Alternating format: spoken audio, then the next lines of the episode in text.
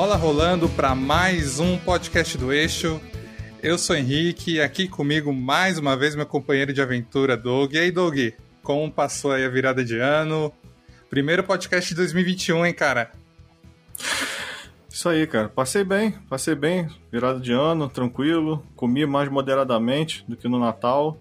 No Natal acho que comi um pouco demais, quis dar uma moderada aí. E voltamos, voltamos não, né? Continuamos aí com o futebol, né? Que vai até fevereiro. Tô me sentindo muito europeu com essa temporada, que não para final de ano. Agora é, temporada tem... BR 2021, pô. é, muito chique. E a gente tem, para iniciar o ano de pé direito, a gente já tem convidado aqui, convidada, é, a Mari. Mari, você precisa me ajudar a falar seu sobrenome, para não falar errado. Eu, eu vou falar Paquier, mas eu não sei se é isso. É isso mesmo. Na verdade é Paquier, mas todo mundo fala Paquier. É, é o R é mudo? É.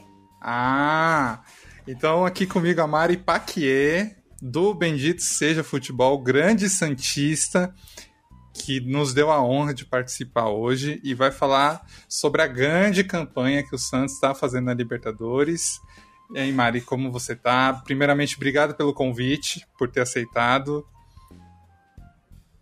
Bom, eu primeiro eu agradeço. É, é sempre muito difícil, é, como mulher, arrumar um espaço para a gente poder falar de futebol sem julgamento.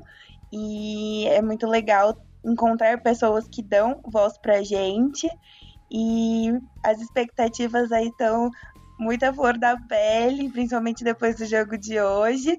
Aí seguimos forte. Esperança aí no jogo de volta na Vila. É, como a gente não teve rodada no final de semana, porque os jogadores né, foram aproveitar o, o ano novo, a gente vai ter uma dinâmica diferente e começar a falar da Libertadores. E o primeiro paulista que entrou em campo foi o Palmeiras, que foi até a Argentina enfrentar o River Plate e conseguiu um resultado espetacular. 3 a 0 fora o baile. O Palmeiras jogou um futebol primoroso e no mesmo nível o River jogou um futebol patético, né? Vocês assistiram o jogo? Eu assisti o jogo, cara, e olha, alguém imaginava um resultado com tanta folga assim? Nunca. Nunca, nunca, nunca. Palestra! Ponto de exclamação. Cara, é, eu não vi o jogo inteiro, eu vi alguns, alguns momentos do jogo. Eu vou discordar só um pouco. É, um pouco não, vou discordar pra caralho, vai. Um pouco, eu vou ficar em cima do muro, não. Eu não achei que o River jogou mal, não. Na verdade, esse jogo foi muito atípico. O River, o River na verdade, jogou bem. Só que o Palmeiras, cara, assim, o, o mérito, na minha opinião, é total do Abel. O cara deu um nó tático no Galhardo e somado a isso, cara, foi, é, belas atuações de algum, algumas peças do Palmeiras, sobretudo do Luiz Adriano, na minha opinião.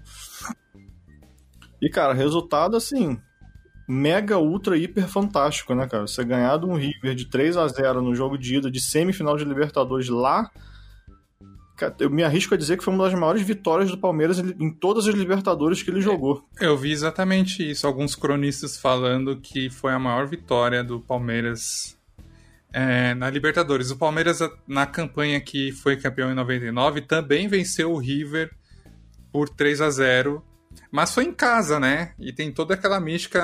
A gente pode fazer um exercício aqui e não lembra de quando o brasileiro ganhou do argentino de 3 a 0 na Libertadores fora de casa.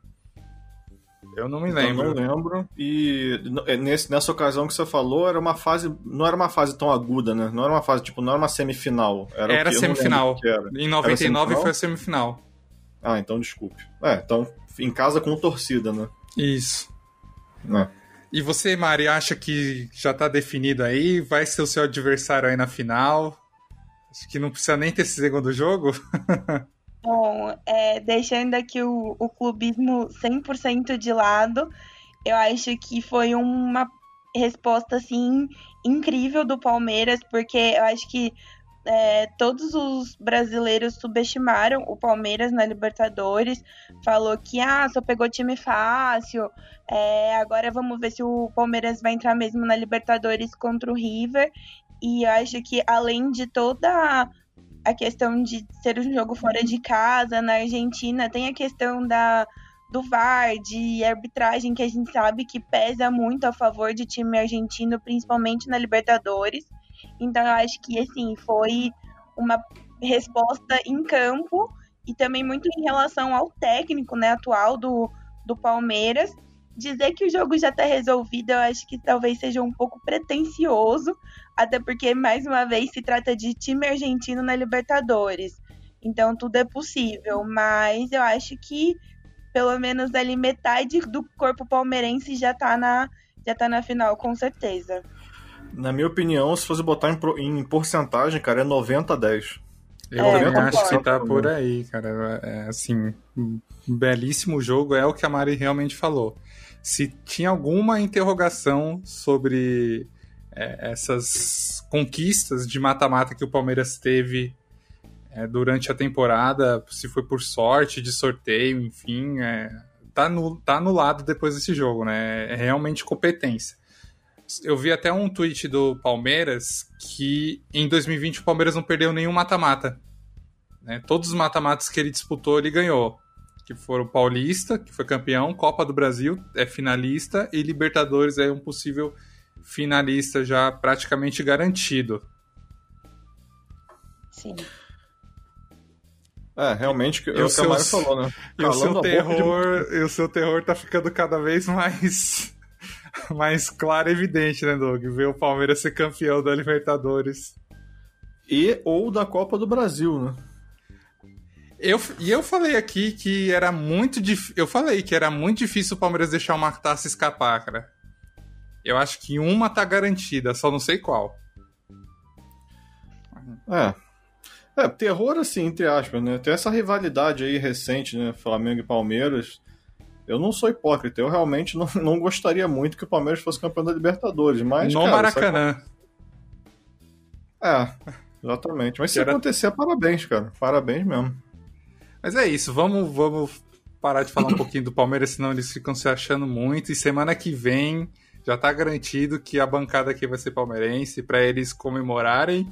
Ou a gente vai poder presenciar uma das maiores viradas da história da Libertadores, né? Vamos ver.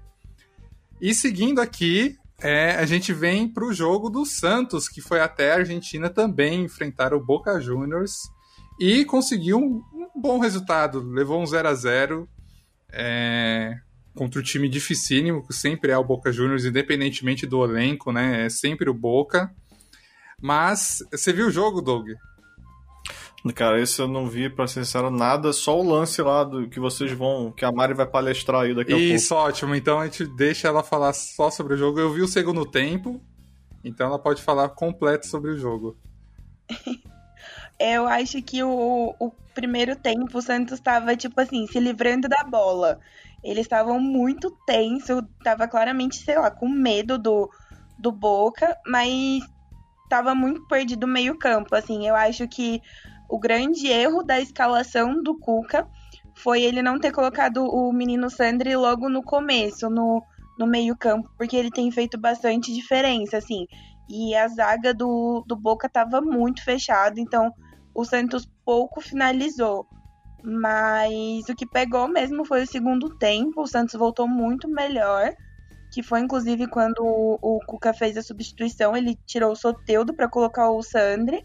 O Soteldo vem aí de pós-corona, né? Então é normal que o rendimento dele até estivesse um pouco menor, apesar de que eu achei que ele foi um dos melhores em campo. E o corona, é... o corona já afeta muito. Agora você imagina como afeta num, num atleta com. Imagina o tamanho do pulmão do, do, do Soteudo, né? Total, total. Eu tive Coisa... corona, eu posso comentar sobre. Meu Deus. Você teve corona? Eu tive, eu tive essa infelicidade. Ô, louco, e foi muito. Foi barra assim ou foi tranquilo? Como é que foi? Eu tive praticamente todos os sintomas e eu tive 28% do pulmão comprometido. mas foi relativamente tranquilo, assim. É, foi, eu tive em maio. O meu pai e o meu tio tiveram agora no final do ano e eles, perto assim, comparado comigo, eles ficaram bem pior. Ficou internado. Não chegaram a ficar internado, mas meu pai foi, tipo, muito pouco, assim. Não, mas você? Eu não, eu fiquei. Eu moro sozinha aqui em São Paulo, então eu só fiquei isolada da sociedade. Ah, entendi. É, tá vendo, gente? Essa porra não é brincadeira, não. Só, só um parêntese aí. É. Mas continuem, por favor. o Soteudo voltou, né, pós-corona. Pós e achei que, apesar de tudo, ele foi um dos melhores em campo, mas dava para ver que ele tava bem cansado, assim, já no, no segundo tempo, e ele também estava pendurado. Então, foi, acredito que tenha sido os dois motivos dele ter sido substituído. E aí, o Santos jogou muito, assim, o segundo tempo. Eu acho que o resultado poderia ter sido melhor se tivesse sido um empate de um a um por conta do, do, do gol fora, né? Porque qualquer gol que a gente tomar no próximo jogo aqui, a gente vai ser bem mais difícil. Então, mas eu acho que em relação a rendimento e resultado, foi dentro do esperado, assim, eu tava com expectativas baixas pro, pro jogo de hoje, mas acho que a, a grande polêmica e pauta desse jogo foi o pênalti claríssimo que teve no Marinho e o juiz ele ficou apita não apita, ele esperou para ele ouviu algo do VAR e não foi nem conferir, tipo, ele simplesmente seguiu o jogo e foi algo é, muito gritante porque não foi a uma coisa duvidosa ali no ah, entrou, não entrou, não, foi muito claro assim. Então eu acho que foi o mais gritante, porém é o famoso ditado, né? Surpreende, decepciona, mas não surpreende, porque é o Boca Juniors na Argentina e a Comembol. Então, e o meu, como diria o Neymar, o meu peixe mais uma vez prejudicado pela arbitragem. Agora, eu tenho uma pergunta para você. É, como eu te disse, eu vi só o segundo tempo. É, e a impressão que eu tive foi que o Santos, em nenhum momento do jogo, ele ficou ameaçado. É, você sentiu, assim, algum momento do jogo, como eu não vi o primeiro tempo, que fala assim, cara, tá muito perto do Boca fazer um a 0 no, no primeiro tempo teve uma bola na trave. E eu acho que foi o maior momento, assim, de desespero, porque a, da mesma forma que a, a zaga do, do Boca tava fechadinha, a zaga do Santos jogou muito bom. Eu sou muito suspeita porque eu já sou uma eterna viúva do Lucas Veríssimo. Apesar dele ele, que ele tá sendo criticado pra caramba, eu ainda sou mega fã e eu acho que ali Lucas Veríssimo, Luan Pérez e o Pará meio que de exercendo essa função lá atrás ficou muito bom. Então, da mesma forma que a gente não conseguiu chegar até eles, eles também não conseguiram chegar efetivamente. E sei lá, pensando que o jogo era na casa deles, na La Bomboneira, apesar de ser em torcida, acredito que tenha sido uma vantagem para a gente não ter tomado nenhum gol. Então, eu acho que a, a zaga ali foi muito boa e o John tem tido um desempenho assim incrível, tanto em relação como goleiro quanto a questão de, de ter um pouco aí de habilidade com os pés, apesar de eu sempre ficar com muito medo quando ele faz isso. É, cara, o 0x0, na minha opinião, é um resultado é, não, que não é ruim, mas não chega a ser bom. Porque realmente o gol qualificado. É, quando tem gol, gol qualificado, cara, você trazer um 0 a 0 para casa é meio complicado, porque se acontece aí por algum motivo, sei lá, do, do Boca meter um gol, seja um gol de um pênalti pro Boca, alguma coisa assim, fica muito complicado, porque o Santos tem que fazer dois. Aí, come, aí vira o jogo para cima do Santos. Mas, assim, não, não, não ter saído com uma derrota também foi bom, né? Então aquele resultado é meio a bomba, assim. Sim, foi o, na média, né? Tirou um 6 hoje. É, eu, eu, pela análise do segundo tempo, cara, eu fiquei é, muito satisfeito com o futebol do Santos, viu?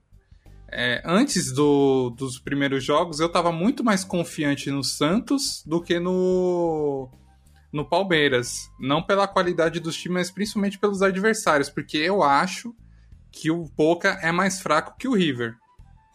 Eu acho que se o Santos repetiu o né? futebol né? e principalmente repetiu a, a volta que ele fez contra o Grêmio, na intensidade, na marcação em cima, de, sabe, se impor dentro de casa, eu acho que passa.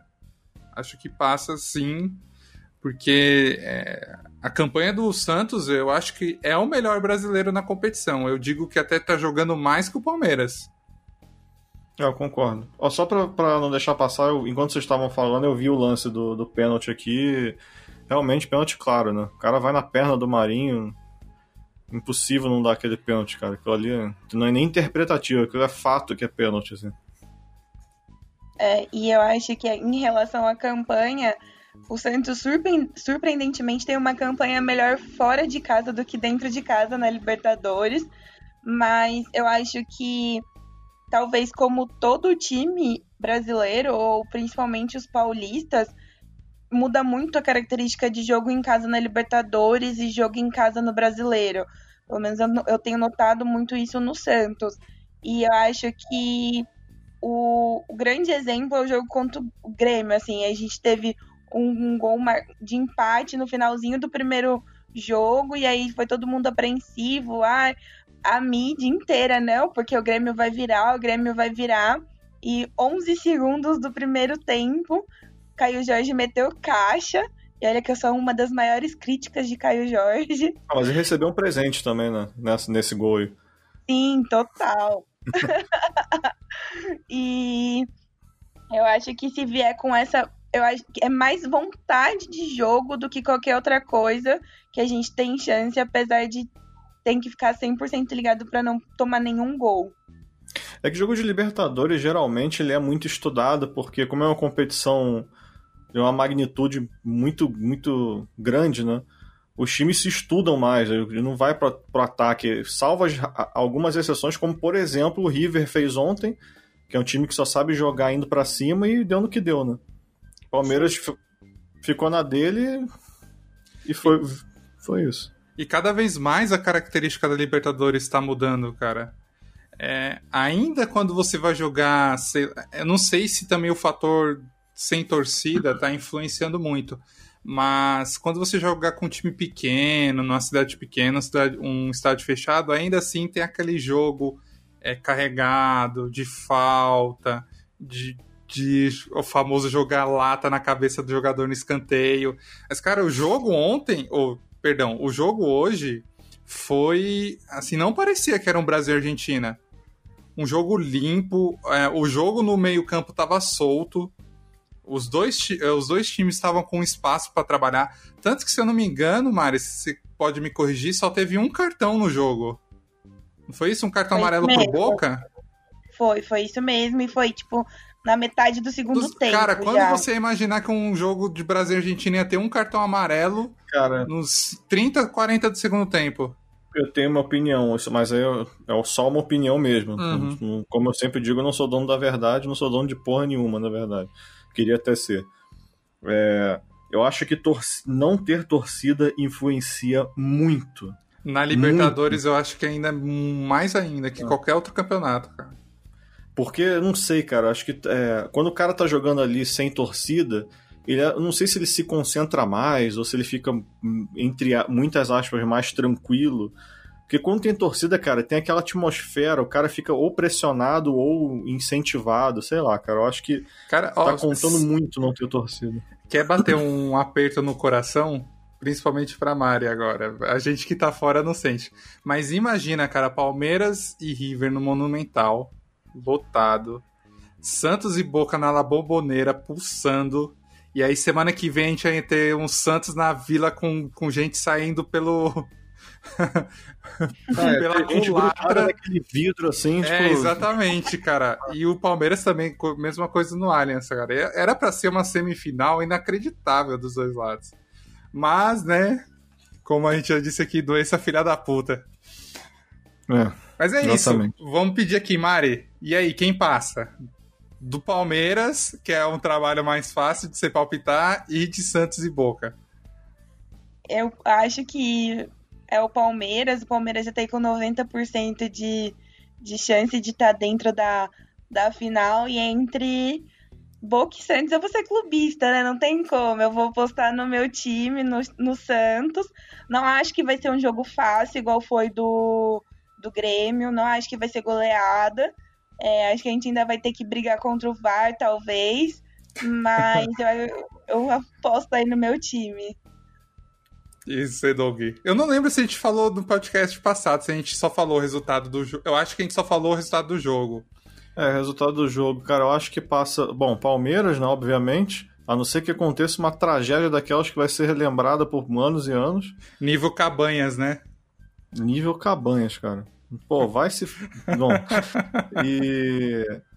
Eu acho que passa o Santos. Não mas, acho mas que vai eu, ser... eu falei brincando, mas o Cabanhas foi isso, né? Não foi um reverter um 3x0? Foi, cara, mas não fala disso, não, cara. Eu fui nesse jogo. Não, pô, não Quanto que foi? Isso, não, cara. não, sério, sem brincadeira. Quanto que foi o jogo da volta? Foi 3 a 0 se eu não me engano. Então só é resolveu nos pênaltis? Fazer. Não, não. Eles fizeram uma. É... Acho que foi pelo gol qualificado, se eu não me engano. Cara, esse jogo foi tão, tão desastroso que eu meio que apaguei várias. Tentei apagar várias coisas da memória. Assim. Eu tava no estádio, cara. Saí de lá, parecia que era um funeral, assim. É, e acho que passa o Santos, cara. Eu também. E acho que não vai ser, não vai ser um jogo fácil. Mas eu, eu torço, eu aposto e torço muito que o Marinho esteja num, num, num dia assim, cara, ultra mega inspirado, meta faça um hat-trick, assim. Eu também acho que, que dá Palmeiras. Acho muito difícil que dê um, um pênalti ou a classificação do River. E é, Mari, eu e o Doug, nós somos Marinhos Beach. Então a gente torce não pelo Santos, a gente torce pelo Marinho.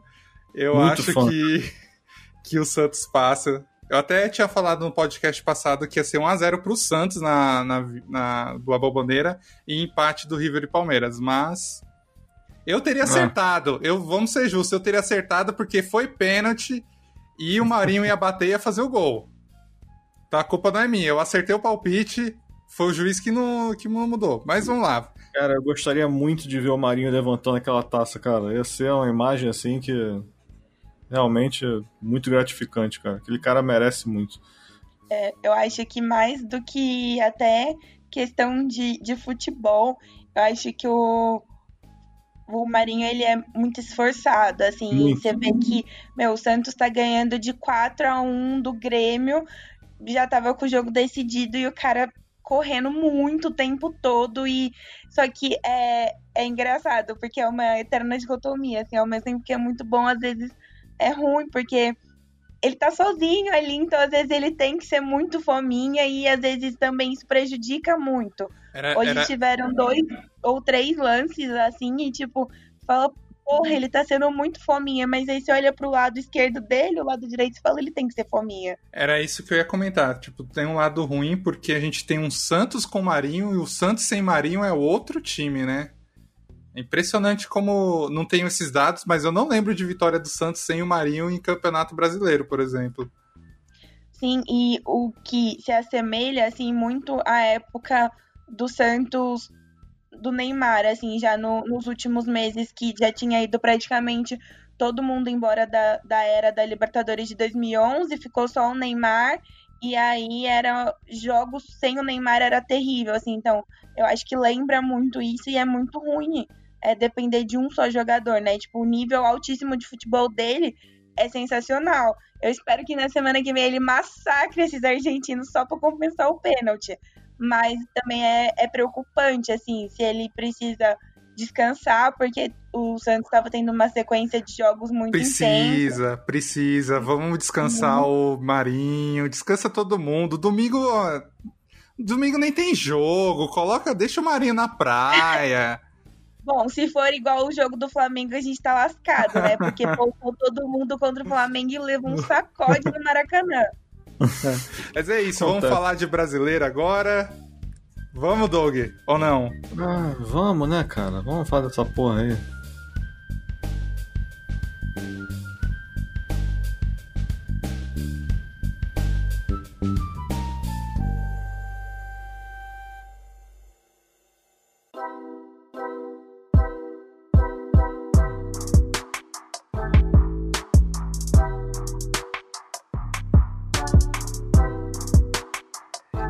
Abrindo a rodada do brasileiro, com o que, que a gente vai começar, Doug? Botafogo. Cara, eu, eu assim, já vou, já vou avisar de cara. Eu, eu, a partir desse momento, eu me recuso a comentar o jogo do Botafogo é, até que o Botafogo ganhe. Não vou falar nada, absolutamente nada. Pode falar aí. Não vou falar. A nossa, a nosso, a nossa ilusão foi tão curta, cara. Foi tão. É por isso que o que é bom dura pouco. A gente devia ter curtido aquela vitória com mais. Com mais calma, com mais. Sabe aquela música do Titãs? Devia ter amado mais. Então é isso, cara. Botafogo, cara, não dá. Eu tô brincando, cara. Botafoguense, estou brincando. Vou falar algumas coisas assim. Não, a gente não pouco. tá brincando, cara. Foi 2 a 0 e o time tá rebaixado. Não tem para onde correr, cara. Infelizmente. É, eu ia, falar, ia, ia pontuar isso, que agora eu tenho certeza mesmo que o Botafogo tá rebaixado, cara. Não tem tá como. rebaixado, né? sem brincadeira. É momento de pegar folha, ver como vai ser o planejamento pro ano que vem, ver salário alto do elenco, ver o que, que vai dar para cortar, cara, porque não já foi. Eu, cara, eu, eu até tentei ver alguma coisa do jogo aqui para ver se consigo comentar alguma coisa. Cara, pelo que eu vi, resumindo muito, muito, muito, assim, o Botafogo teve mais volume de jogo, mas perdeu muito gol, tomou dois gols, como, como de costume, né? Toma gol sempre. E o Calu, o destaque negativo aí, cara, o cara que foi é, trazido aí como uma promessa, cara internacional, com bagagem, não sei o quê, perdeu uma porrada de gol, pelo que eu vi aqui, no momento que o Botafogo mais precisa, né, cara? Jogando em casa, enfim, é, cara, um desastre, assim. Um... Muito difícil, cara. Ser botafoguense deve ser uma coisa muito ruim, cara. Realmente. É só isso que eu tenho para falar. Obrigado. Forte abraço aí para todos. Você acha que ainda tem saída na vida do Botafogo, Mário? Você também é do time que já pode abraçar aí o destino e pensar na Série B no, na próxima temporada? Cara, eu acho que o Botafogo é o famoso aceita que dói menos. Acho que não tem mais saída para eles no brasileiro. E é melhor já projetar, começar a pensar no, no, na Série B para não acontecer o que está acontecendo com o Cruzeiro, né? Que ano que vem pode ser que tenha Cruzeiro, Botafogo e Vasco. Eu tava então... comentando isso com o Doug esses dias que a Série B do, na próxima temporada pode ser um negócio muito difícil. Vai ter muito time tradicional, né? Como a gente tá falando, pode cair dois grandes. Vai permanecer Sim. um, que já tá garantido que o Cruzeiro vai permanecer. E, se eu não me engano, na Série C tá subindo times tradicionais. Tá subindo Santa Cruz, tá subindo Paysandu, que são times muito pedreiras de jogar. Então, ano que vem vai ser bem complicado a Série B, cara. E é, além dos fatores que a gente falou, né? Um ano de pandemia, um, que os times estão sem dinheiro, e aí o Vasco, o Botafogo, Vasco ainda com mais esperança, mas o Botafogo, que já tem um ano muito difícil, vai ter menos, menos renda. Ainda a gente não sabe quando a torcida vai voltar ao estádio, então é uma situação muito delicada, cara, para quem um time gigante cair esse ano, né? E Série B, cara, eu, eu, não sei se. Eu não, tenho, não tô acompanhando o Cruzeiro, assim. É, eu tô acompanhando só o que tá acontecendo, não tô acompanhando os jogos e tal. Mas, cara, assim, com certeza tem influência de outras coisas que a gente às vezes pouco pensa, né? Do tipo, os, os, os gramados são uma bosta, é, tipo, jogo de várzea, tipo, é, desorganização, cara, viagens para o Cafundó do Brejo realmente, cara, assim, ano que vem. Ó, Botafogo e Cruzeiro já é certo que vão estar. Tá. Vamos esperar aí o Vasco ver se consegue chegar na, nessa linha de chegada reversa aí. E passando aqui para os jogos das 9h30, tivemos o líder São Paulo, que foi até Bragança Paulista. Você para de rir, Mário. Que eu tô tentando manter a seriedade aqui. E, cara, eu me senti ale... ah, o Brasil contra a Alemanha. Foi um passeio. Com o Ramires, e lá vem mais! E lá vem mais! Olha a bola tocada, virou passeio! Em 15 minutos teve 4 gols no jogo. 3 a 1 já tava pro Bragantino. E o jogo terminou 4 a 2 Assim, o primeiro tempo terminou 4 a 1 o segundo tempo não assisti porque eu me nego. É, mas imagino que o Bragantino tirou o pé. Mas eu vi por cima que um, o Pope assim, fez grandes defesas. Para você ter noção, o, no Cartola o Volpe não zerou. Tomando quatro gols. Aí você imagina o quanto de defesa que ele fez, né?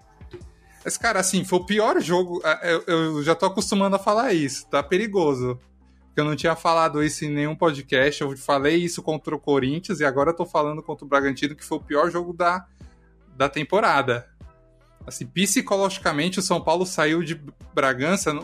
É, o resultado, ele é duro, mas eu acho que ele nem é o pior. Pelas circunstâncias, porque ainda o Flamengo não aproveitou. O Atlético ainda tem um jogo atrasado com o Santos que eu acho que vai ser duríssimo. Provavelmente o Santos já vai ter resolvido a vida, já vai estar tá esperando só a final. Pode ser que ele não poupe tanto o time, então eu acho que vai ser um jogo duro. O Flamengo, agora, esse jogo atrasado tá ganhando ares muito decisivos, porque o Grêmio colou, ganhou hoje, tá com 48 pontos, então esse jogo não pode ser que mesmo com a final da Copa do Brasil, o Grêmio não, não entre tão de pé mole assim, né? Mas enfim, o resultado não foi tão dolorido. O que foi dolorido é como o São Paulo sai desse jogo pós eliminação na Copa do Brasil e o psicológico do time completamente abalado.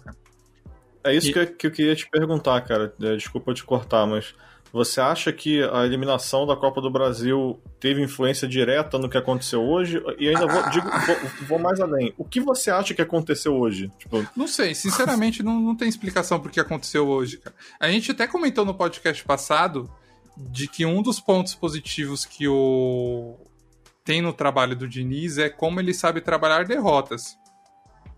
São Paulo sofreu é, muitas eliminações esse ano e mesmo assim é, o time não teve aquela barriga de eliminação, né? Conseguiu uma vitória, conseguiu se restabelecer. Agora, é, foi a primeira vez que o time não voltou de uma eliminação com, com Vontade, um né? psicológico né? bom. Erguida. Porque não pode alegar cansaço, teve uma semana, né? É, então, a... cara, isso, é, esse que é o estranho, porque assim, é, eu acho que assim, deve ter alguma coisa aí de um misto de é, decepção com a, com a eliminação e um, talvez um começo de perda de vestiário em função disso? Porque, eu não, não vou... sei, eu não sei se, se é tão vestiário, eu acho que é o que a gente tá falando do, do São Paulo desde o começo do campeonato, que é, São Paulo tem time, São Paulo não tem elenco. Eu acho que foi isso Mas, hoje. cara, o São Paulo vinha de vários jogos, vários jogos, tirando contra o Corinthians lá, que é tipo uma coisa cósmica que vocês não conseguem ganhar lá, mas o São Paulo vem de vários jogos jogando um futebol bonito de se ver. Eu já falei isso várias vezes e já ouvi várias, várias pessoas falando isso também, dando essa opinião. Um futebol bonito, de toque rápido, de ataque, de, de, de, de ultrapassagem e tal. Eu não entendo como de uma hora para outra, tipo assim, hoje não tem isso, não, não, não, vamos, vamos jogar assim. Mas Acabou. eu repito, de novo, todo esse futebol era os 11. Quando o São Paulo começou a ter desfalque, a coisa desandou. O único ponto fora da curva foi o Atlético Mineiro, que eu acho que o São Paulo veio para jogar no Morumbi conforme ele achava que o São Paulo jogava, e aí o Diniz fez aquela mexida com o Tietchan. Só que depois disso, o São Paulo não conseguiu mais vender. Teve desfalque hoje. Desculpa Muito. Ó, Luciano, ah, tá. que já vamos dizer aí que é metade dos gols. A gente tem Luciano, Luan, que deu toda a segurança pro São Paulo. O São Paulo teve outra defesa depois que o Luan é, entrou no time, coincidentemente ou não, quando o Luan sai, o time toma quatro gols no jogo. Aí a gente tem o Arboleda que sentiu é, um desgaste antes do jogo. E aí entrou o Diego, que fez a pior partida dele pelo São Paulo, tanto que ele foi sacado no segundo tempo. Eu acho que ele não volta a jogar no São Paulo tão cedo. E o Juan Fran, por motivos familiares, também não jogou e jogou com o Vinícius. Então foram quatro percas que faz diferença. Então, assim, minha preocupação realmente é o futuro. Esse jogo é aquele jogo que a gente fala assim. É, se eu não me engano, o Corinthians, naquele time do Carilli, ele teve uma sequência de jogos ruins, que o time tinha uma gordura, e aí o Corinthians Sim. começou a perder, que foi aquele o famoso o famoso vídeo do, do Neto, do eu não jogo mais, vocês vão perder o título pro Palmeiras. E aí foi daquele, eu não lembro qual foi exatamente o jogo, mas foi daquele jogo que o Corinthians voltou e manteve a liderança. Então acho que pro São Paulo, é, esse jogo do Bragantino vai ser um divisor. Assim, uma sequência muito difícil. São Paulo ainda tem dois clássicos pela frente. Ainda vai enfrentar Grêmio, vai enfrentar Internacional, vai enfrentar Palmeiras. É, falei já dos clássicos. Vai enfrentar Flamengo. Então é, cara, assim, é uma sequência de final de campeonato que muito difícil. Então, se o psicológico estiver abalado, é daí para baixo. Agora eu já falei demais. Eu não vou deixar você falar desse jogo, que você já, com... já comentou, vou deixar para você falar mais do Flamengo. Mari, você chegou a ver? Ou você nem se deu trabalho porque você começou a rir com 15 minutos e falou assim, ah, já acabou mesmo. E... Não, eu, eu não cheguei a assistir, eu ainda tava em ódio mortal pós-jogo do Santos. meteram a mão no meu time. E eu sou chorona do VAR, sim. É, mas eu, eu acompanhei ali pelo, pelo placar UOL. Então, eu acho que talvez, assim, além do, do Luciano ter sido um grande desfalque do São Paulo, eu acho que os grandes times acabam subestimando os times, entre aspas, menores, assim. Então, talvez vai com aquela mentalidade de que vai ser um jogo fácil, apesar de ser um jogo fora de casa, um jogo de cumprir tabela, e nessa leva um baile. O Santos era mestre em fazer isso. Eu jamais vou perdoar o São Paulo pelos 4 a 0 do Ituano. E, e eu acho que são exemplos, talvez, é claro que é horrível tomar um 4, 4 a 2 ainda mais o São Paulo que tá aí na, no topo da tabela mas talvez serve de, de alarme, assim, de alerta de não bobear em jogos menores, porque o, querendo ou não, o brasileiro é constância, né? Tem que ter ritmo e ganhar dos grandes e dos pequenos. Então, eu acho que ninguém esperava os, os menos menos clubistas e mais clubistas, acho que nem os, os torcedores do Bragantino apostariam num placar desse. Se alguém joga, faz aposta e ganhou, pelo amor de Deus, que azarão. Mas eu acho que fica mesmo aí o, um alerta pro, pro São Paulo. Mas o Flamengo foi muito gentil com você. Muito! Vamos falar aqui do clássico carioca, que o Flamengo perdeu pro Fluminense. Obrigado, Fluminense. Obrigado por essa ajuda. Meu Deus do céu, já tava, já tava imaginando o Rogério Ceni ser campeão pelo Flamengo e o Rodrigo cai e fala de novo: ai, eu sou feliz porque saiu de São Paulo, mas o Fluminense deu uma mãozinha e venceu o Flamengo no Maracanã por 2 a 1 Doug, o roteiro das, das derrotas do Flamengo são praticamente iguais, né? O time já, cara, perde um monte coisa. de gol, joga bem, pressiona. Primeiro tempo do Flamengo, o Flamengo massacrou o Fluminense fez um gol no finalzinho do primeiro tempo, cara, mas parece que o time não, não mata quando tem que matar, né?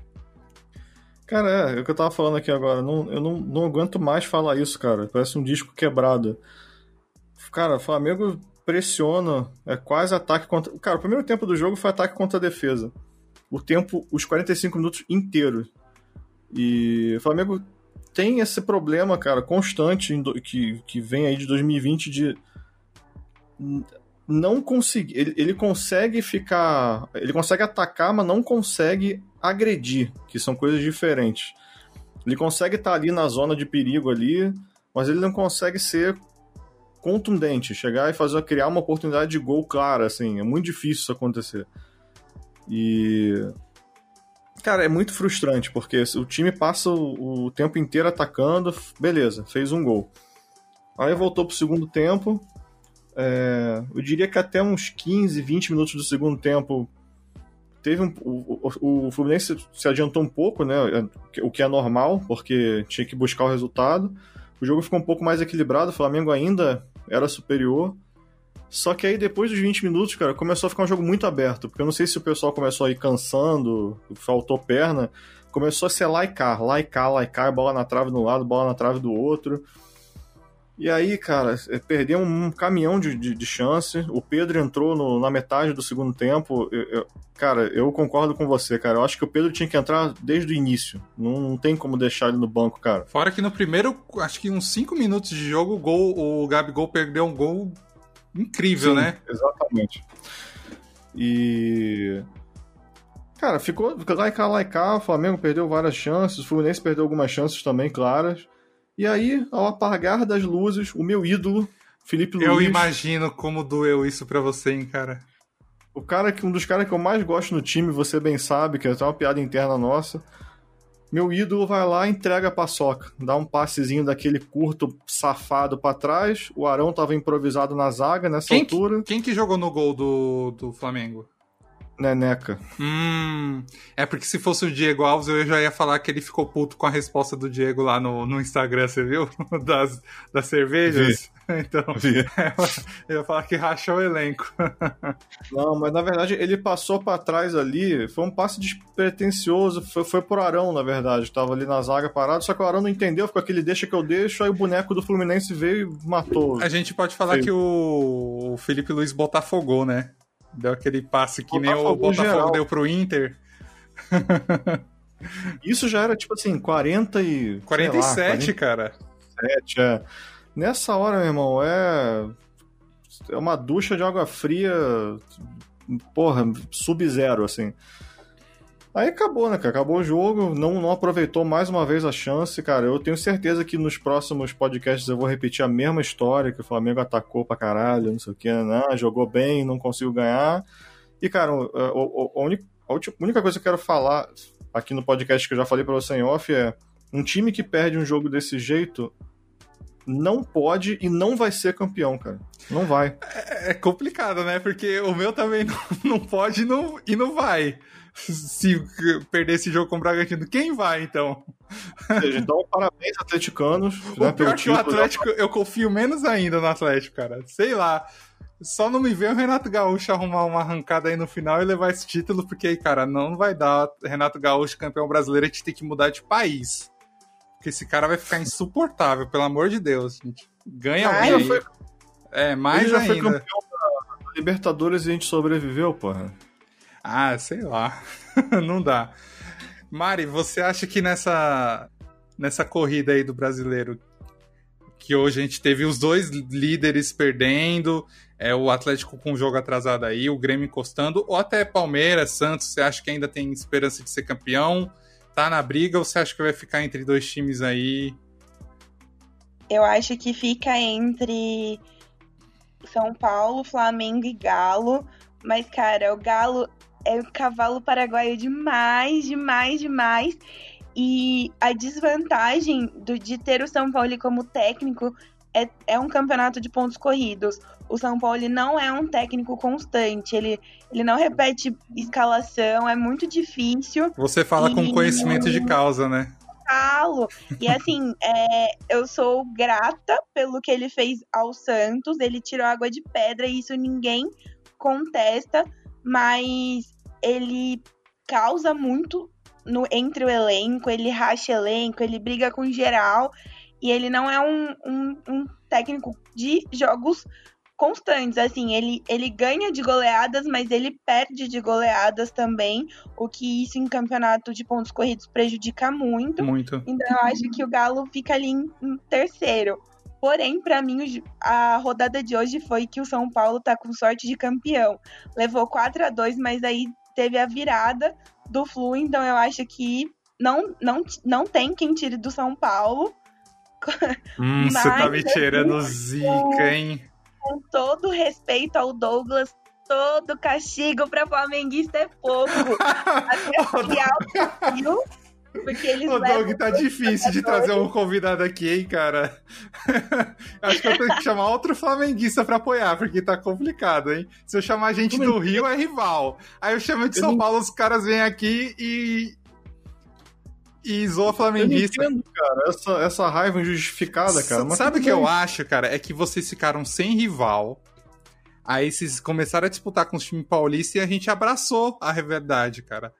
Que nem eu falei, no grupo que eu Não, tô. E eles levam todos os meus jogadores embora. É tipo a filial do Santos no Rio. Ah, cara, mas quem tem dinheiro pode, né, cara? Mas pensa? Mari, pensa, ó. Eles levaram o Bruno Henrique, levaram o Gabriel, mas você de- vocês deram o Gustavo Henrique, hein?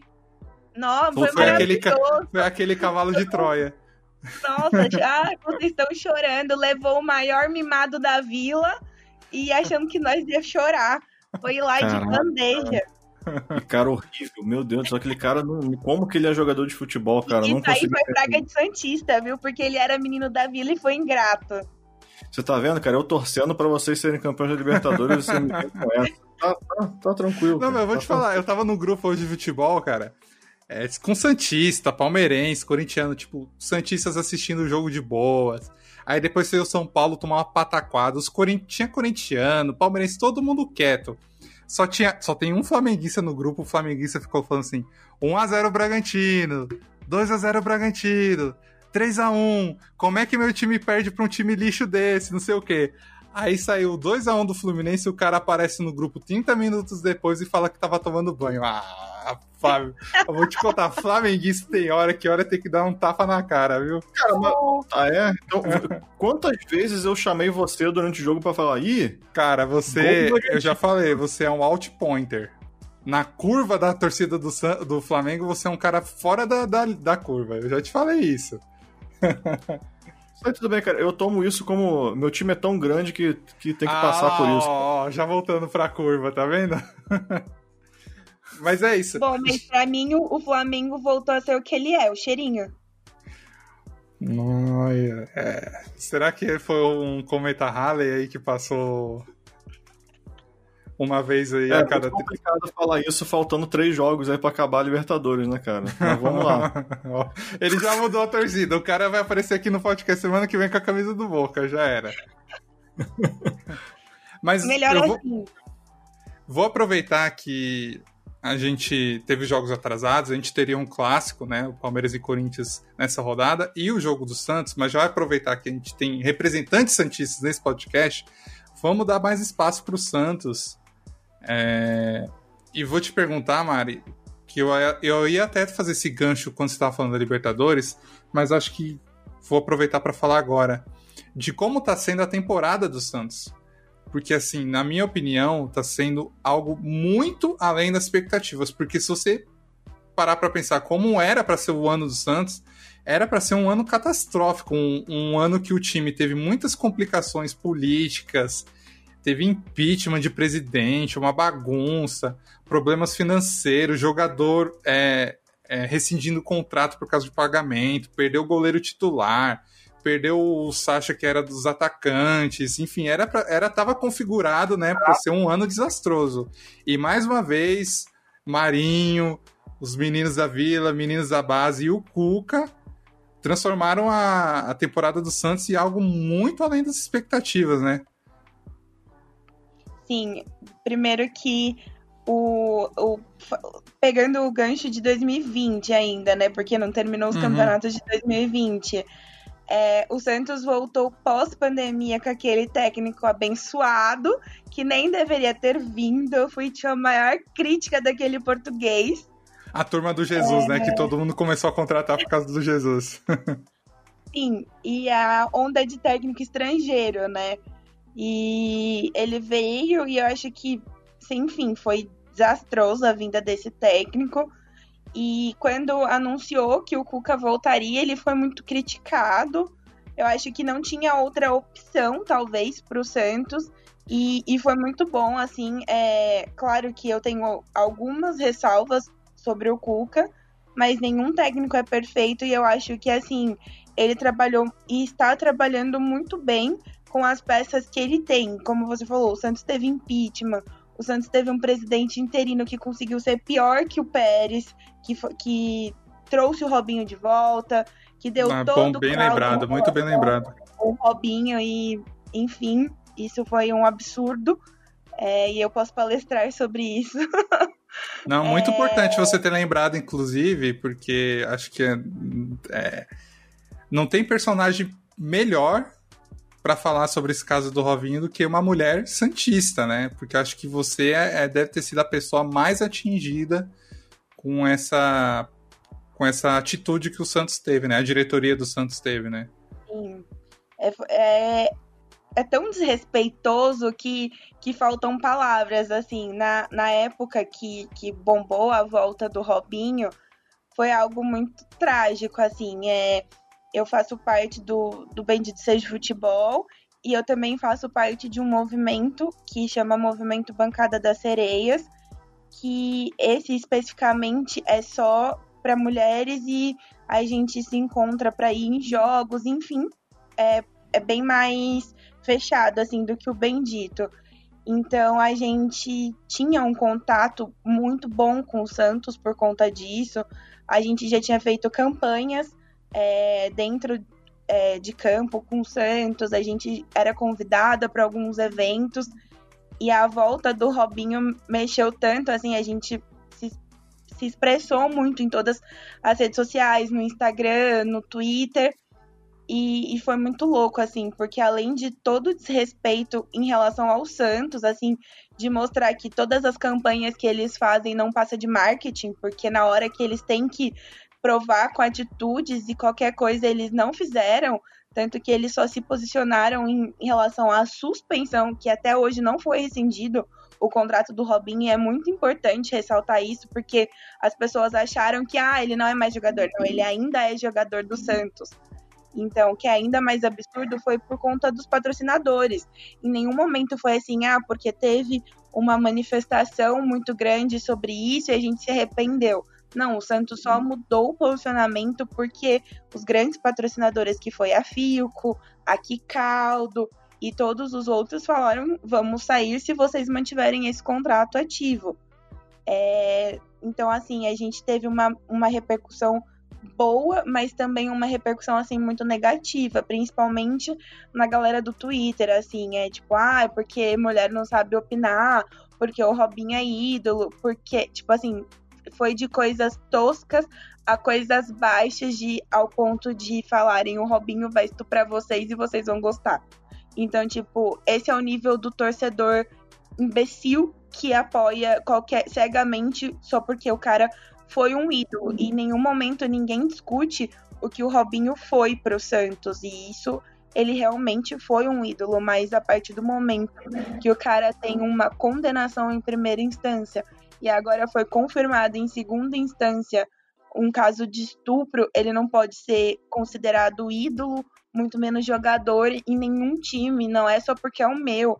Se fosse o Flamengo, o Boca ou um time menor na Itália, é inadmissível, assim, sabe? Principalmente no Brasil, pelo que o Brasil representa para muita molecada aí, para muita criança e, enfim, é, eu acho que é, engloba uma parte de representatividade, de exemplo, de tudo, assim. Então, é muito absurdo, é muito, assim. Eu falei incansavelmente sobre esse assunto e eu acho que é um assunto que ele não pode ser esquecido de forma alguma, porque foi muito desrespeitoso tudo o que aconteceu. E principalmente a forma que ele se posicionou.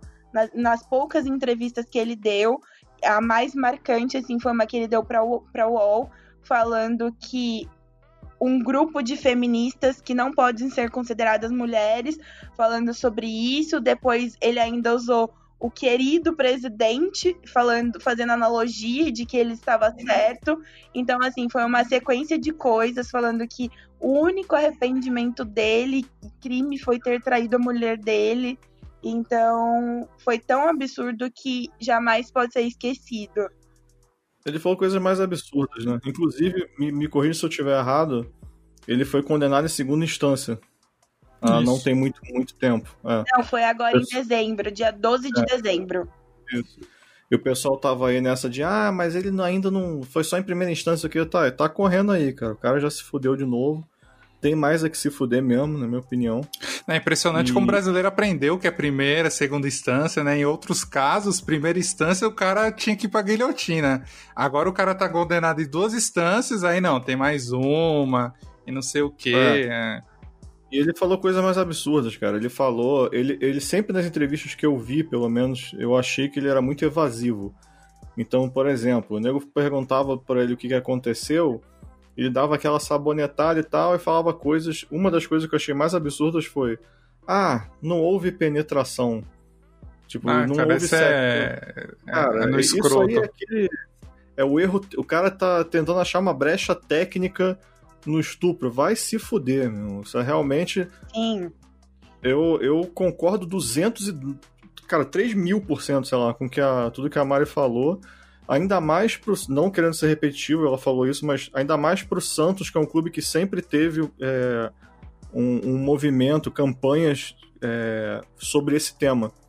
Então é uma contradição muito grande você ter um clube que está sempre ali falando sobre esse tema e do nada me vem com essa. Foi uma bola fora realmente, cara. Eu espero que. Eu não sabia que ele tinha um contrato ativo com o Santos ainda. Isso para mim é uma surpresa. Desagradável, inclusive. E eu espero que, cara, isso se. Assim, pra, eu acho que tá meio que resolvido, entre aspas, no sentido de. Ele não vai jogar pelo Santos. Isso não vai acontecer. Mas eu espero que, cara, é, como você disse, o pessoal não esqueça disso, porque é um assunto muito sério. E, cara, não dá para você ficar é, tratando o futebol como se estivesse acima de tudo, sacou? Isso não existe. Eu acho que é, é, eu vejo de forma ainda mais absurda porque eu também sou advogada.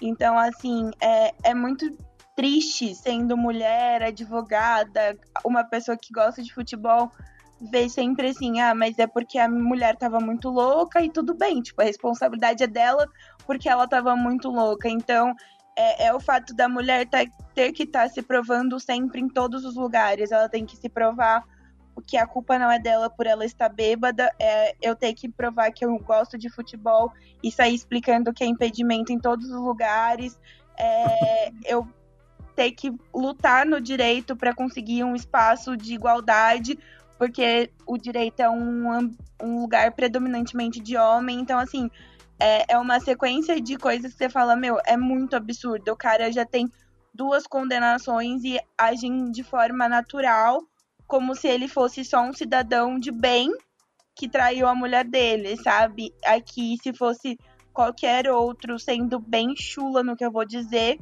preto, pobre, ele já estaria preso, provavelmente morto. Exato. Assim, só passando a régua no, no que você falou, Mari, é, tem uma coisa, no, na, principalmente na, imprensa esportiva assim que, que me irrita no fundo da minha alma, que é essa galera Thiago Leifert e Caio Ribeiro que fala que política e futebol não se misturam, cara. O futebol, até a unha encravada do atacante tem política, cara. Por todos os fatores que você falou. Todo o seu envolvimento com o Santos, do, das, do seu engajamento, do movimento, ele é puro político. Ele é puro político por, pela voz feminina, por, por ter. por a, é, diminuir um pouco do, do machismo no futebol, que é uma coisa gigantesca. Enfim, cara, o, o futebol em si, ele é repleto de política, porque o futebol, principalmente para nós brasileiros, ele é a nossa ele faz parte da nossa vida. Ele é o futuro de uma criança. Ele é a chance de, de sobrevivência de muitas crianças que estão na favela, cara. Então, você querer separar a política do futebol, cara, isso não existe. Isso não existe.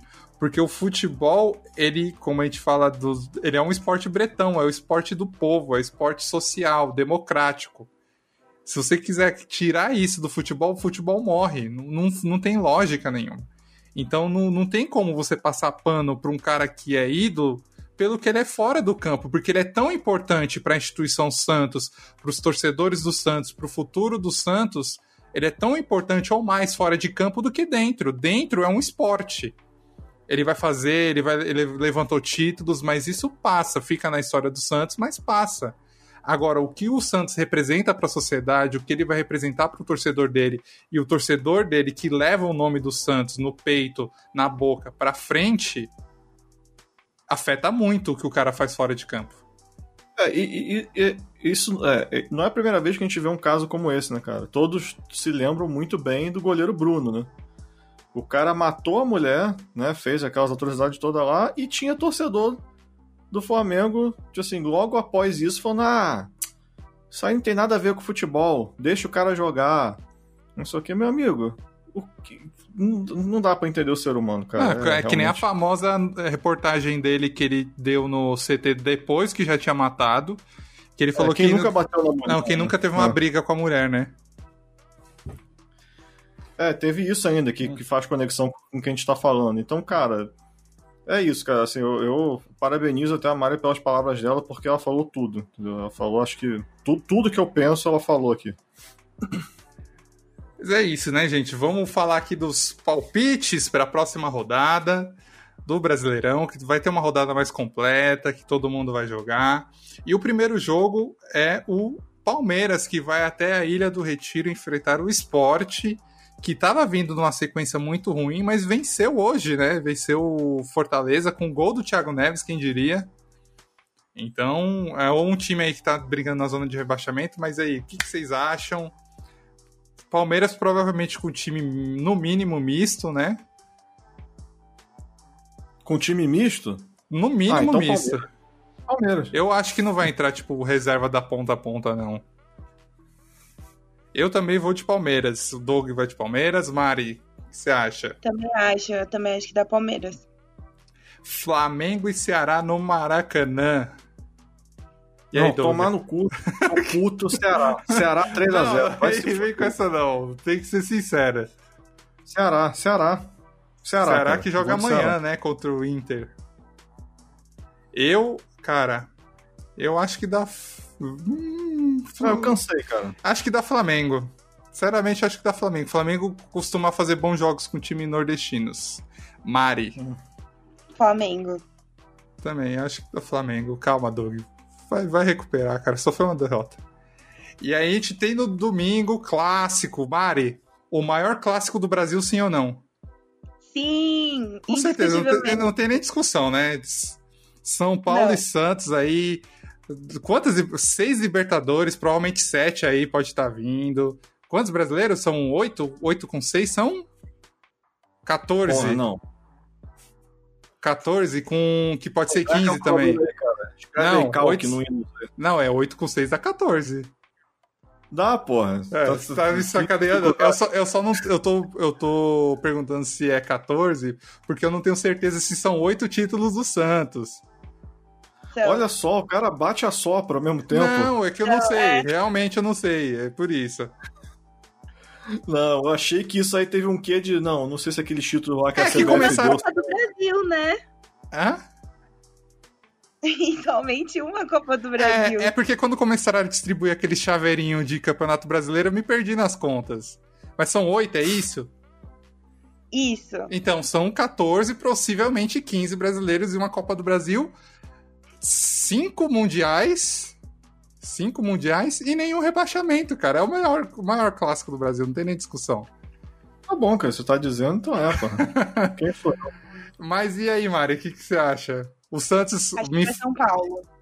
Marinho vai ficar na praia, o nem o Eu, Cuca. eu acho, eu acho que o, o Cuca deve vir com o Sub-17. Apesar que o, o Cuca já deu uma entrevista, ele falou que ele não, ele não ia fazer mais o que ele fez com o Flamengo. De, de Eu colocar um time tão reserva. certo, ele vai, ele deve ir pelo menos com um time misto, assim, levar o Felipe Jonathan, o talvez o Soteudo, mas eu acho que Só não leva o Marinho, tá Marinho, bom. É, o tá bom. John, eu acho que os, o Luan Pérez, o Veríssimo não devem ir. Hum, E você, Doug, o que que você acha nesse jogo? Empate. Eu também vou com empate. São Paulo adora pegar esses clássicos aí que o time vem com o time reserva e, e complicar os jogos. Adora. Eu também acho que vai ser empate. Empate com o Diniz gritando na beira do campo o tempo inteiro: Movimenta! Acelera! Nossa, meu Deus do céu. E passando aqui pra rodada, temos outro clássico. O, esse do como- é, me dá sua cultura carioca aí. O Vasco e Botafogo é o clássico. Cara, sabe que eu não sei se tem um. um Pô, alcunha. Eu levantei a bola, você não cortou, cara, deixou cair. Eu achei que você sabia. Não tem um clássico vovô no. Eu acho que é vovô. É Ah, vovô, é olha aí, ó. É vovô, é Eu verdade. Eu lembrava. não. É o clássico vovô. Olha aí, eu tenho mais conhecimento de, de, de, de carioca que você, hein? Pera aí, deixa eu confirmar isso, cara. Eu posso estar passando vergonha aqui. amizade. Nossa, que nome bosta. Sério? Que é clássico da É amizade? E Botafogo, não é? É. Ah, não, a vovô é Fluminense Nense e Botafogo. Botafogo. Hum. É, é clássico da amizade. Cara, esse eu não sabia. Clássico da amizade, realmente. Puta que me pariu, né, cara? Nossa. Parece jogo de final de ano para arrecadar É, alimentos, É sabe? o jogo da, da Vila do Chaves, né, cara? É o clássico da amizade. Nossa, fiquei puta agora. Só por causa disso, 0x0 esse jogo. Eu acho que esse clássico os dois vão perder, cara. Eu não sei nem se tem, como que é possível, não sei, mas vai acontecer isso de alguma forma, não sei. Não, falando sério, cara, eu acho que dá Vasco, porque o Botafogo tá. tá. tá, né? Tá lá. E você, Mari, quanto você acha Eu acho desse que jogo? empate. É, eu também acho que vai ser empate. Quem sai perdendo é o torcedor que vê esse jogo aí. E aí, pra fechar a rodada, a gente tem Corinthians e Fluminense na Arena de Pirona. Cara, o Fluminense e Corinthians costumam ser jogos muito duros, viu? Tanto no Maracanã quanto no. No. Em São Paulo. Se eu não me engano, o Fluminense ganhou do Corinthians, não ganhou do, no primeiro turno? Tenho quase certeza. Eu acho que sim, cara. Posso Tenho quase certeza. Eu lembro desse jogo aí que foi uma catástrofe do, do Corinthians. Posso estar falando muita merda, mas eu, eu lembro. Joga aí, Fluminense Corinthians 2020. Foi, é, foi pré. Que o Nenê meteu Pré-lança. gol. Isso, foi o ti- o time do Thiago Nunes ainda ou era o cara auxiliar? Foi 2x1 Fluminense. É, não foi um passeio, mas eu lembrei que o Fluminense ganhou. Mas e aí, o que, que você acha? Cara, Corinthians. Porque o Corin- o Corinthians vem numa crescente aí, cara. Tá, tá jogando até bem. É, mas o Fluminense vai vir empolgado agora, né? O famoso empolgou depois de vencer do Flamengo, né? Será, cara? O Fluminense ganhou um ponto nos últimos. Dos, dos, últimos É. nove que disputou. Mas aí ganhou um clássico, né? desmerecendo, não tô desmerecendo a vitória, cara, sério mesmo, assim, sem, sem brincadeira, não é clubismo nada. Mas os caras ganharam ali na, né, Não, foi, com certeza. rosa. Então, sei lá, eu acho que dá Corinthians, cara. É, com muita dor no coração, eu vou falar que dá Corinthians, viu? Também acho. 1x0, aquele jogo clássico do Corinthians, 1x0, aquele gol que bate na barriga do cara, volta na trave, bate nas costas do goleiro e entra. Goleada do Corinthians 1x0. Eu acho que dá Corinthians também. Desse jeito, 1x0 também? Sim, padrão, né?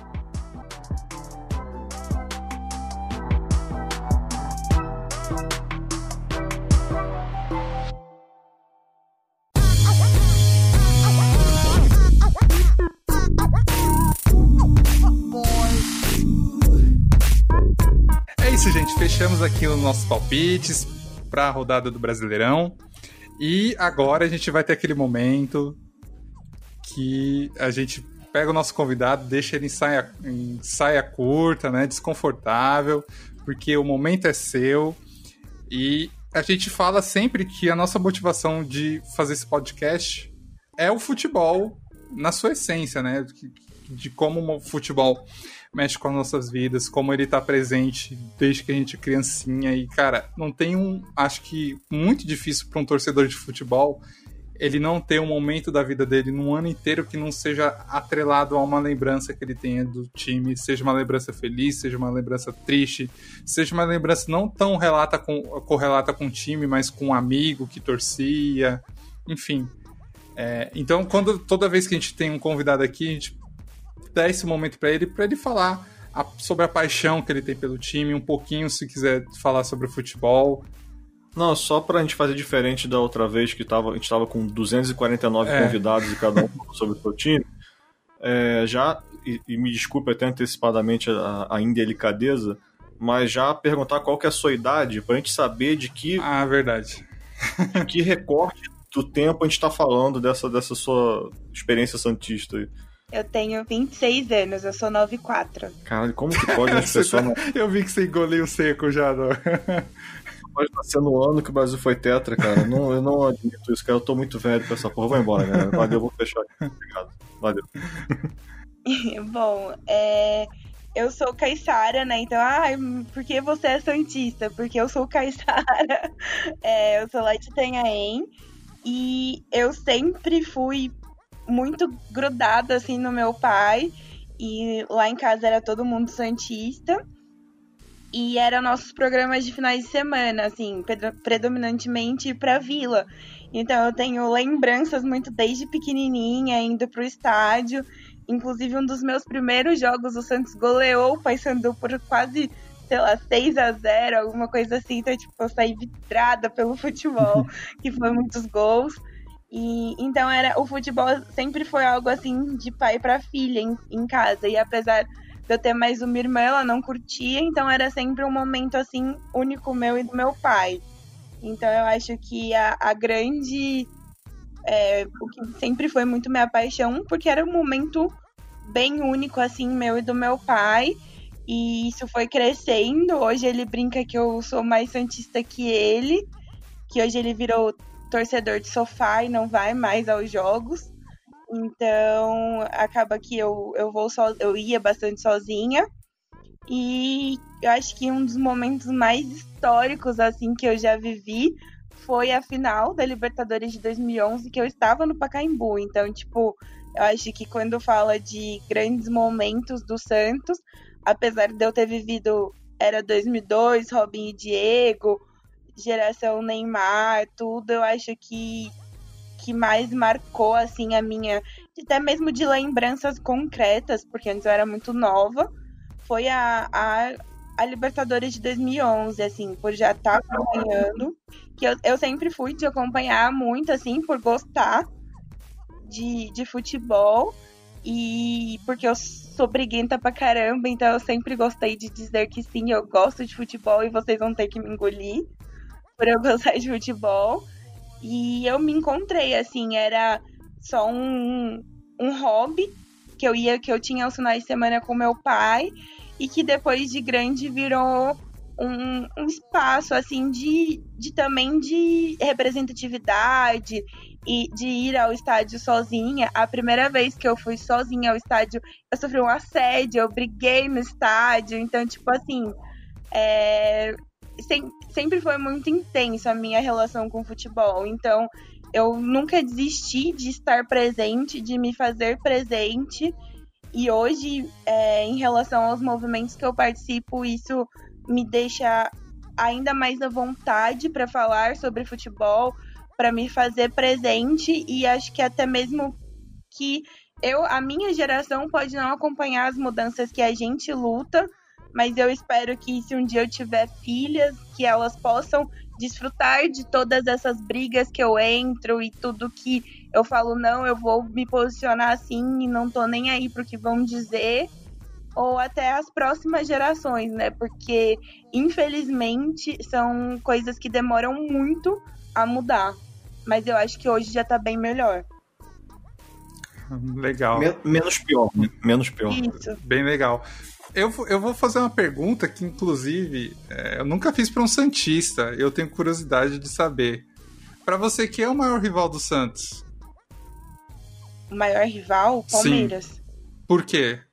Eu acho que, sei lá, por questão de tudo, de torcida, de, de jogos mais pedrada, Acho que talvez alguns falem Corinthians, mas para mim é o Palmeiras. Mas você acha que é muito pelo, por esse retrospecto de, de cinco, seis anos atrás que, que teve a Copa do Brasil, né, Paulista, que foram esses confrontos? Você acha que antes disso não era o Palmeiras?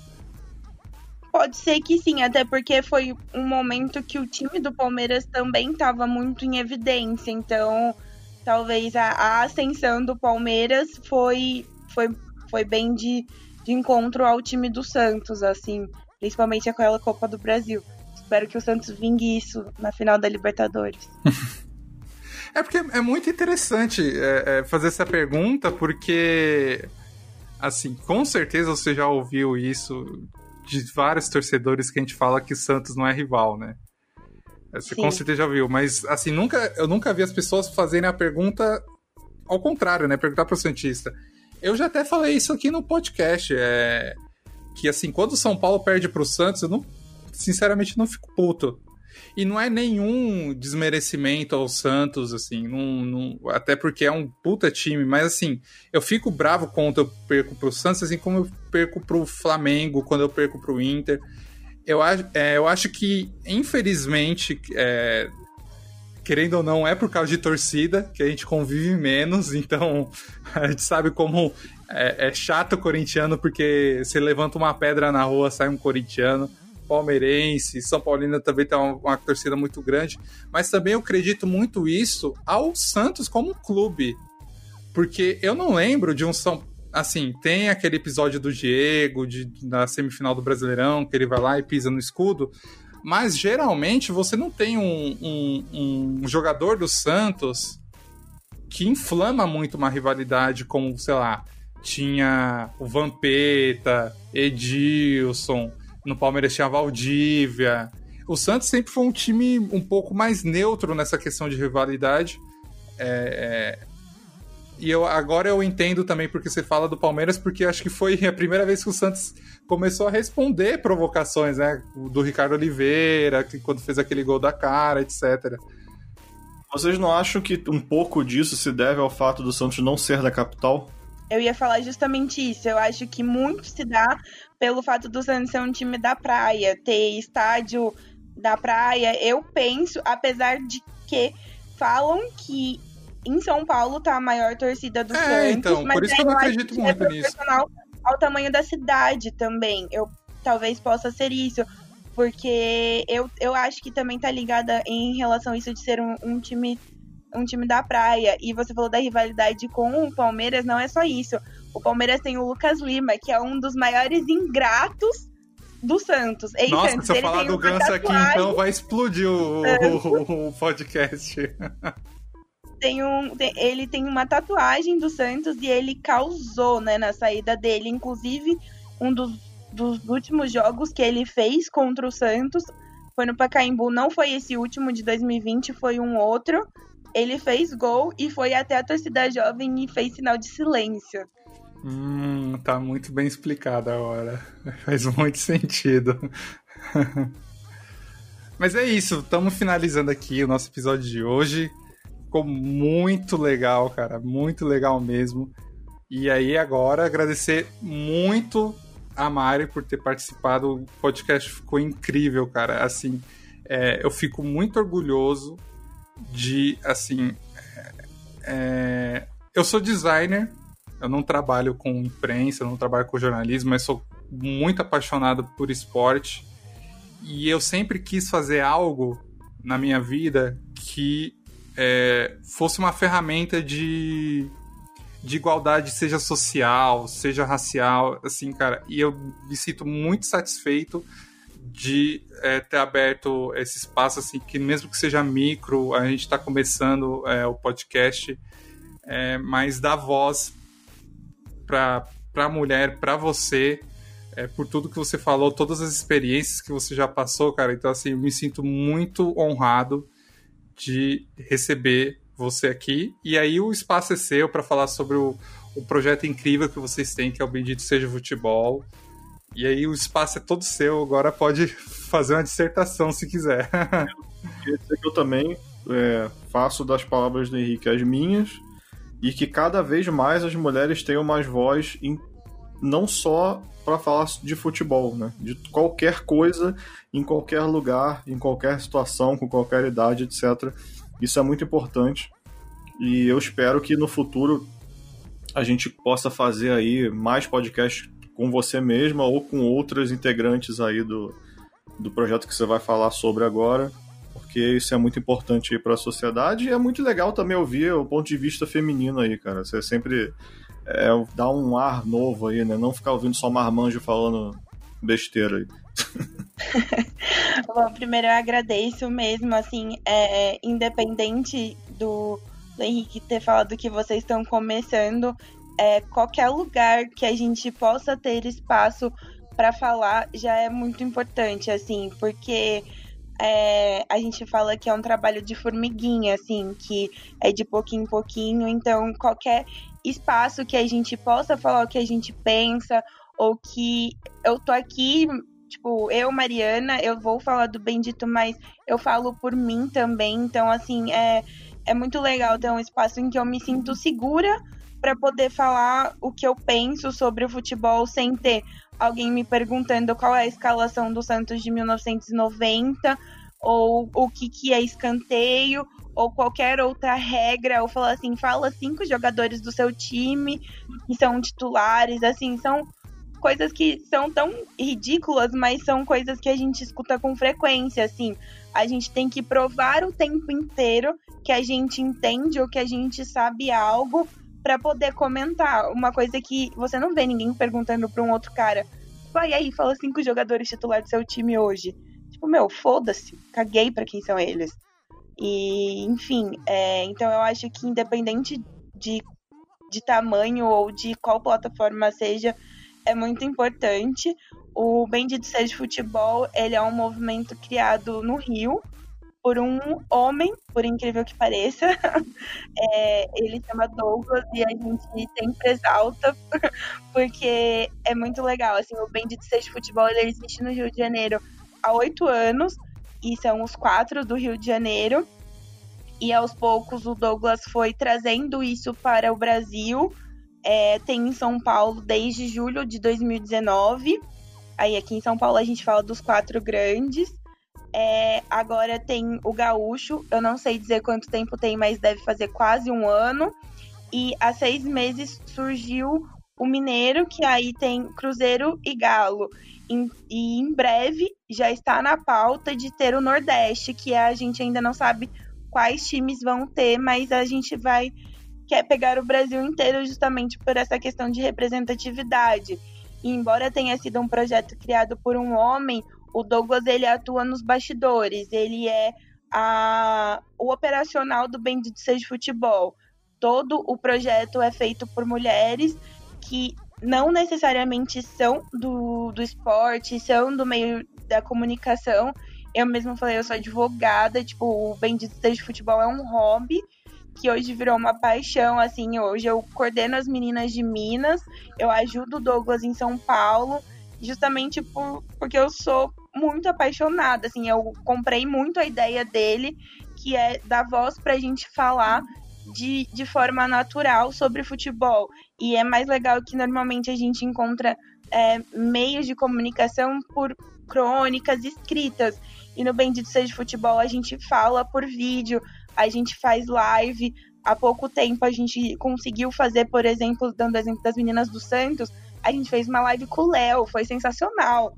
O ex-jogador do Santos, ele meteu bronca na, na diretoria, falou um monte de coisa, exaltou o projeto, então é muito legal ver que a gente tem esse espaço para falar e que o espaço do Bendito Seja Futebol é um espaço seguro, porque diferente de outros lugares que a gente tem que ficar se provando, as pessoas que vão até o Bendito Seja Futebol, elas já vão sabendo que ali são mulheres comentando. Então é muito difícil você ver agressão, ver qualquer tipo de comentário machista. Sempre tem, claro, um ou outro babaca na live que vai e fala da, do físico das meninas, da beleza ou não das meninas. Ah, porque vocês têm que parar de comentar de futebol e falar de maquiagem sempre vai ter um ou outro fazendo esse tipo de comentário, mas eles são minoria no Bendito Seja Futebol. Até porque o, o Douglas e nós da coordenação não permitimos isso. Quando a gente vê esse tipo de comentário, a gente já bloqueia a pessoa da página. E o Bendito Seja Futebol tá com, conseguiu uma parceria no YouTube e com um canal que tem 110 mil inscritos, então isso tá dando um, uma outra visibilidade pra gente, porque a gente sai do, do pré e pós-jogo que a gente tem no Instagram, que é a base do Bendito Seja Futebol, e, e começa a dar uma expandida no projeto, que é a intenção do Douglas, que a longo prazo o Bendito Seja Futebol vira uma empresa mesmo, de que seja um meio exclusivo de mulheres falar sobre futebol. Então, assim, eu sou muito grata por eu ter encontrado e eles terem me encontrado, porque é realmente muito satisfatório, assim, poder, ainda que de forma pequena, de forma de, de passinhos de formiga, conseguir fazer parte e dizer sim, eu estou aqui, eu sei falar de futebol, eu não preciso provar que eu sei. Se vocês quiserem ver, beleza, e se vocês não quiserem ver, beleza, eu vou continuar aqui. É, só, muito legal, muito legal mesmo, projeto muito legal. Eu já vi algumas lives, eu vejo que toda hora pipoca lá no meu Instagram pré-jogo, pós-jogo, enfim. E já vi algumas, inclusive, bem legal os comentários. É, só fiquei só duas curiosidades aí que eu queria saber. A primeira é o meu xará e o Douglas, que é o criador do, do projeto, ele torce para qual time? Vasco. Ok. É, Olha aí, ó, a gente, inclusive, uh, como a gente comentando, a gente sempre quer ter torcedores do eixo aqui. E a gente ainda Sim. não teve Vascaíno.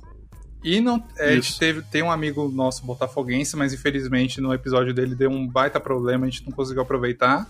Então, assim que você quiser estender o convite ao Douglas, para ele representar o Vasco aqui, e para as meninas também, do Botafogo, Fluminense, assim, tanto bem dito de São Paulo, do, do, do Rio, cara, assim, as portas estão mais que abertas. Vai ser incrível receber vocês aqui. E que a gente possa ser um, um não vou dizer nem um braço direito, porque é muito grande, ah, mas um, mão. um corrimão aí pro, pro Bendito para dar mais espaço e mais voz para vocês, que assim, quanto mais melhor, né? A outra coisa que você comentou que eu fiquei curioso é que você comentou uma recente parceria com, com o YouTube. Você quer falar um pouco mais disso? Como Sim. que é isso aí? A gente fez uma parceria com um canal que chama TabBR, ou Tab Brasileirão, dá pra encontrar das duas formas. Tem algumas coisas já. Teve live react de jogo, de clássico. E foi muito legal. Isso é teve, é quase, teve é do... sempre engraçado o Live React, cara. É muito engraçado. Teve do Santos e do Palmeiras. Eu acho que teve algum do Rio também, que eu não lembro agora. E, e, e eles é legal que tem um retorno de visualização depois do jogo. Então é, é bem legal. Assim, a gente também faz. Fala sobre o mercado da bola. A gente faz, tipo, isso que a gente tá fazendo aqui pro podcast, de fazer por vídeo, como se fosse uma, uma reunião no Meet. E aí o Luciano edita e acaba vi virando é, vídeos separados. Então tem Mercado da Bola, tem algumas rodadas, e aí vão ter curiosidades. Tem o vídeo que o Douglas e o Luciano selecionam as meninas, elas, tipo, é, fala os próximos, comenta os próximos cinco jogos que vai ter do time. Então é, é uma coisa, é bem diverso, assim. Agora vai ter no começo do ano uma, uma gincana. Inclusive, o Santos está invicto na gincana. Nosso único título de 2020. e, enfim, é, são, são mais. É, no YouTube é mais diversificado, não é tanto ao vivo. O único ao vivo que a gente faz no YouTube é a Live React mesmo. Mas traz mais assuntos e, e até mesmo sai um pouco do, do nosso dia a dia, assim, né? Que a gente ficou muito habituada no, no Insta e quando foi pro YouTube é um mundo completamente diferente. Tem várias coisas que a gente não pode falar, não pode fazer, porque tem direito autoral. Então, assim, é, é um mundo novo pra gente, mas que tá sendo uma experiência bem legal. Legal, parabéns mais uma vez e tenho certeza que é um projeto que vai crescer aí no futuro. Vocês vão ficar grandonas aí esse negócio de, ah, tão ainda pequenininho, não sei o que, é só uma questão de tempo, na minha opinião. Agora deixar o jabá, tem que deixar as arrobas, que tem, todo mundo tem que seguir. Sim, o... eu vou deixar o de São Paulo, que é Bendito Seja Futebol Underline SP, mas caso as pessoas queiram acompanhar o do Rio, é Bendito Seja Futebol. É, o gaúcho é Bendito Seja Futebol Underline Gaúcho. E o de Minas é Bendito Seja Futebol Underline MG. Sigam, por favor, as meninas mandam bem demais. Eu sou muito puxa-saco de todas, mas é, é realmente muito legal. Por, pela diferença que, que a gente traz em relação ao dia a dia do futebol. É isso. Fechamos, né, Doug? Fechamos. Só queria só deixar uma mensagem última aí pra Mari, que é, cara, eu queria pedir desculpa por ser flamenguista, tá? Não, não, isso é uma coisa que foge do meu controle, tá? Não fica bravo comigo. Né? Imagina, é a nossa filial do Rio, né? O que seria de, de nós sem vocês para comprar os nossos jogadores? É, é isso, galera. Valeu e até a próxima. Valeu. Valeu.